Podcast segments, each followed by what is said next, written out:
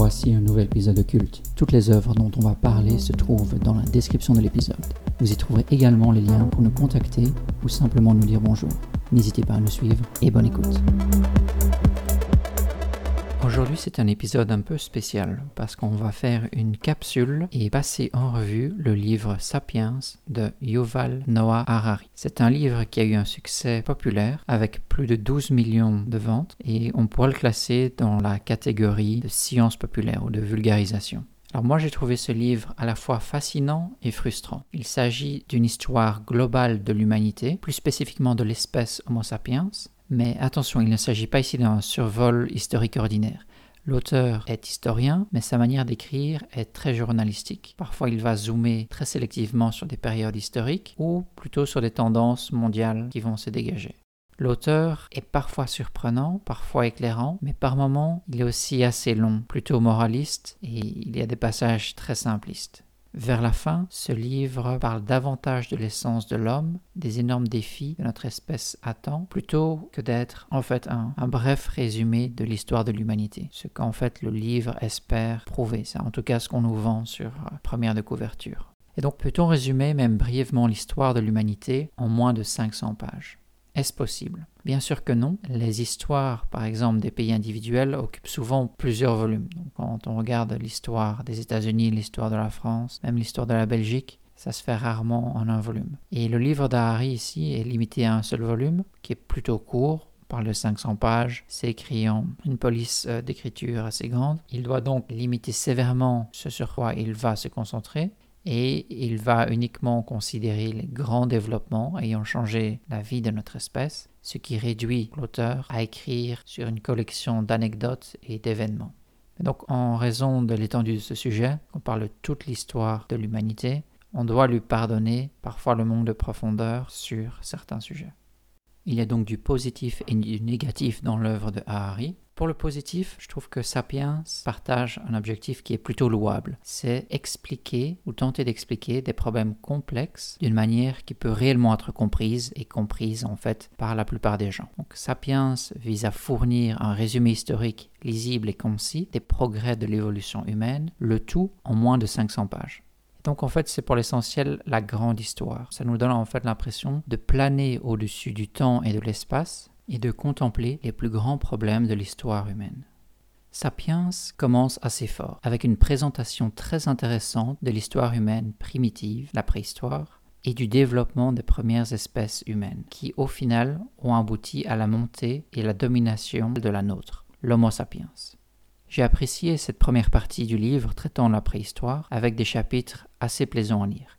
Et ce livre pose des questions intéressantes. Nous sommes constamment contraints de repenser le passé. Par exemple, le passage de la chasse-cueillette à l'agriculture était-il vraiment un progrès? Ou encore, quelles forces ont travaillé pour détruire la communauté et la famille? Et plus encore, les sapiens approchent-ils de leur fin? Y aura-t-il une autre espèce après les sapiens?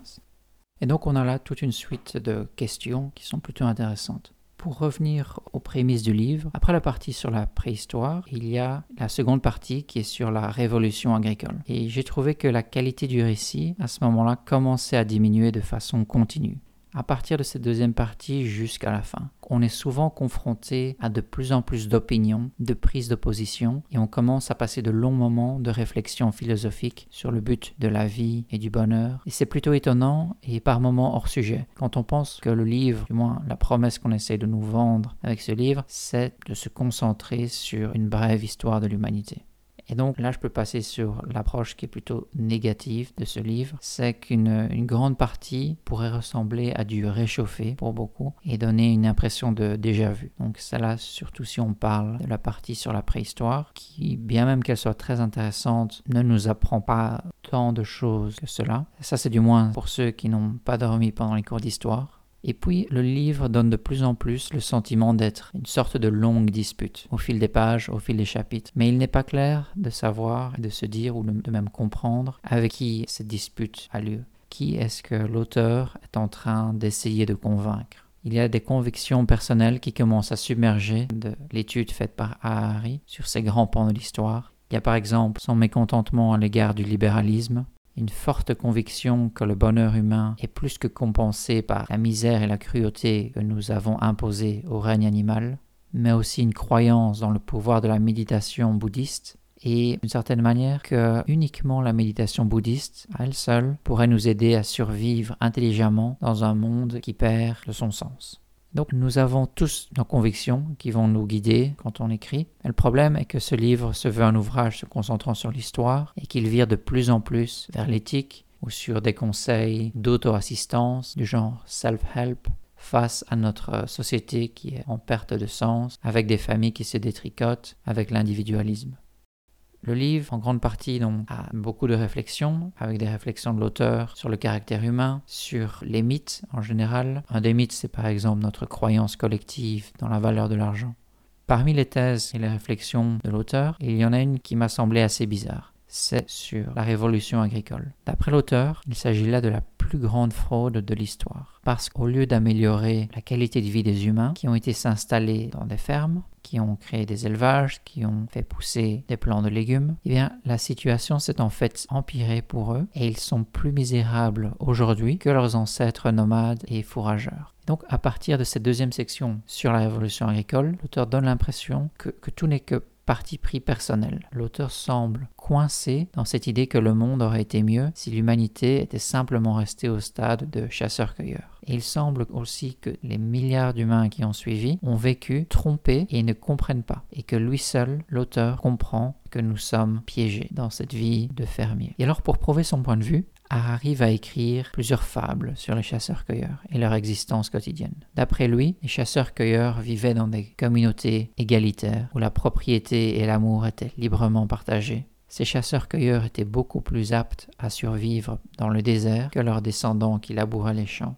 Ils avaient aussi une meilleure connaissance, une connaissance beaucoup plus large de leurs environnements et possédaient des réflexes mentaux et une dextérité physique largement supérieure qui en auraient en fait fait rougir les générations futures. Donc bien que nous ayons depuis acquis de vastes connaissances en tant que, que groupe, Harry soutient au niveau individuel les anciens fourrageurs étaient des personnes bien plus compétentes et même les plus compétentes de l'histoire. Pour Harry, nos ancêtres fourrageurs n'étaient pas seulement des surhommes mentaux et physiques, mais il possédait un style de vie beaucoup plus confortable et gratifiant que tous les paysans, ouvriers et employés de bureau qui suivirent. Il y a notamment cette comparaison avec l'ouvrier qui travaille à l'usine, l'ouvrier chinois qui travaille à l'usine, qui travaille une douzaine d'heures ou 14 heures et qui, d'après lui, est moins heureux et vit une, une vie plus triste, de moins bonne qualité que les chasseurs-cueilleurs de l'époque. D'après lui, les chasseurs-cueilleurs travaillaient beaucoup moins et étant donné qu'ils n'avaient pas de maison, ils n'avaient pas non plus de tâches ménagères. Cela a donc laissé beaucoup de temps libre pour jouer entre eux, se raconter des histoires ou simplement passer le temps. Un autre avantage de ce style de vie, c'est que la recherche de nourriture nécessitait de l'exploration. Elle offrait donc également de nombreuses aventures. Quoi de mieux que d'explorer de nouveaux endroits pour chercher des plantes fraîches ou d'autres choses comestibles? Et parce qu'ils étaient toujours en mouvement et ne dépendaient donc pas d'une seule source de nourriture, les chasseurs-cueilleurs bénéficiaient d'un régime supérieur avec plusieurs nutriments étaient donc moins susceptibles de souffrir de la faim et de la famine que les sociétés agricoles qui vinrent par après, et qui elles dépendaient souvent d'une seule source de nourriture. Les fermiers, qui non seulement recevaient beaucoup moins de nutriments, mais pouvaient également souffrir de famine lorsque leur source de nourriture s'épuisait. Et donc pour Harari, l'agriculture, il ne faut pas lui en parler. Il admet quand même qu'il y a quelques inconvénients, mais c'est un peu à contre-coeur qu'il admet ces choses-là. L'espérance de vie était en moyenne de 30 à 40 ans, même si certains avaient parfois la chance de vivre un petit peu plus longtemps. Les enfants tombaient morts comme des mouches, et parfois il ne suffisait que d'un tigre sauvage sortant des buissons qui allait dévorer votre famille, et c'était la fin de votre tribu. Et ça, c'est sans oublier que parfois le groupe pouvait avoir erré, erré encore, cherché, et la nourriture n'était tout simplement pas là. Ou pire encore, la nourriture pouvait être là, disponible, mais une autre tribu avait déjà placé son camp, habitait déjà dans la zone, et il s'agissait d'un territoire ennemi. C'était une tribu qui décidait de ne pas partager ses rations, et alors c'était le drame. Pour Harari, la révolution agricole, c'est plutôt nul. L'auteur trouve qu'il n'y a aucune preuve que les gens soient devenus plus intelligents avec le temps, que par exemple les cueilleurs connaissaient les secrets de la nature bien avant la révolution agricole, puisque leur survie dépendait d'une connaissance intime des animaux qu'ils chassaient et des plantes qu'ils cueillaient. Harari déclare que cette révolution agricole a aggravé la situation des agriculteurs parce qu'elle les a privés de l'excitation de la chasse et de la cueillette en les forçant à s'installer sur leurs champs et à effectuer des travaux agricoles monotones. D'après Harari, l'agriculture a donc amené les fermiers et les populations à avoir une nourriture plus affaiblie en nutriments, mais les a aussi forcés à rester au même endroit, évidemment, et donc à défendre leurs terres s'ils étaient attaqués par un groupe hostile. Tandis que les cueilleurs pouvaient toujours s'échapper vers une autre zone, y chercher de la nourriture et survivre. Ils pouvaient bien sûr finir par ne pas pouvoir s'échapper, par exemple, qui peut se battre ou courir à jeun, ou ne pas trouver de nourriture et mourir de faim. Et qu'est-ce que l'agriculture nous a apporté quand on y pense? Puisque l'agriculture a tant pris à nos aïeux et aux aïeux de nos aïeux, et pourquoi est-ce que les humains ne sont-ils pas retournés à la chasse et à la cueillette, mais ont-ils obstinément labouré leurs champs, brisé leur misérable dos, alors qu'ils auraient pu grimper aux arbres et camper dans le désert? La réponse est plutôt simple. Plus de nourriture a permis aux familles d'avoir plus d'enfants, plus souvent, et même si ces enfants devaient mourir en bas âge, cette fois les naissances ont commencé à dépasser le nombre de décès plusieurs fois, et par effet boule de neige, la population du village augmenta, et bientôt des générations entières de gens ne se souvinrent plus du bon vieux temps, qui était de courir dans les forêts et de chercher des baies. Et donc Harari nous dit que le piège s'était refermé. Donc ça, c'est un des points que j'ai trouvé assez négatif. Toute cette partie sur la révolution agricole, sur le fait que nous sommes piégés avec l'agriculture et en devenant sédentaires. Et puis il y a une deuxième partie, c'est sur euh, les conquêtes faites par les Européens. L'auteur prétend que si les Aztèques et les Incas avaient montré un peu plus d'intérêt pour le monde qui les entoure, s'ils avaient su ce que les Espagnols avaient fait à leurs voisins, ils auraient peut-être résisté plus vivement et avec plus de succès à la conquête espagnole du Nouveau Monde. Mais ça, je trouve que c'est un raccourci plutôt malhonnête, parce que les Espagnols avaient des fusils, les microbes et l'acier de leur côté, comme nous l'explique Jared Diamond dans son livre Guns, Germs and Steel, paru en 1997. Et Harari blâme aussi les victimes. Il trouve que la vision du monde des Aztèques et des Incas était assez limitée. Puis ensuite, il va aussi accuser l'Asie et l'Afrique de ne pas avoir eu les moyens ou la curiosité d'explorer le monde et d'en conquérir d'autres. Mais ce sont des prédilections culturelles et géographiques, comme discute Jared Diamond dans ce livre Guns, Germs and Steel.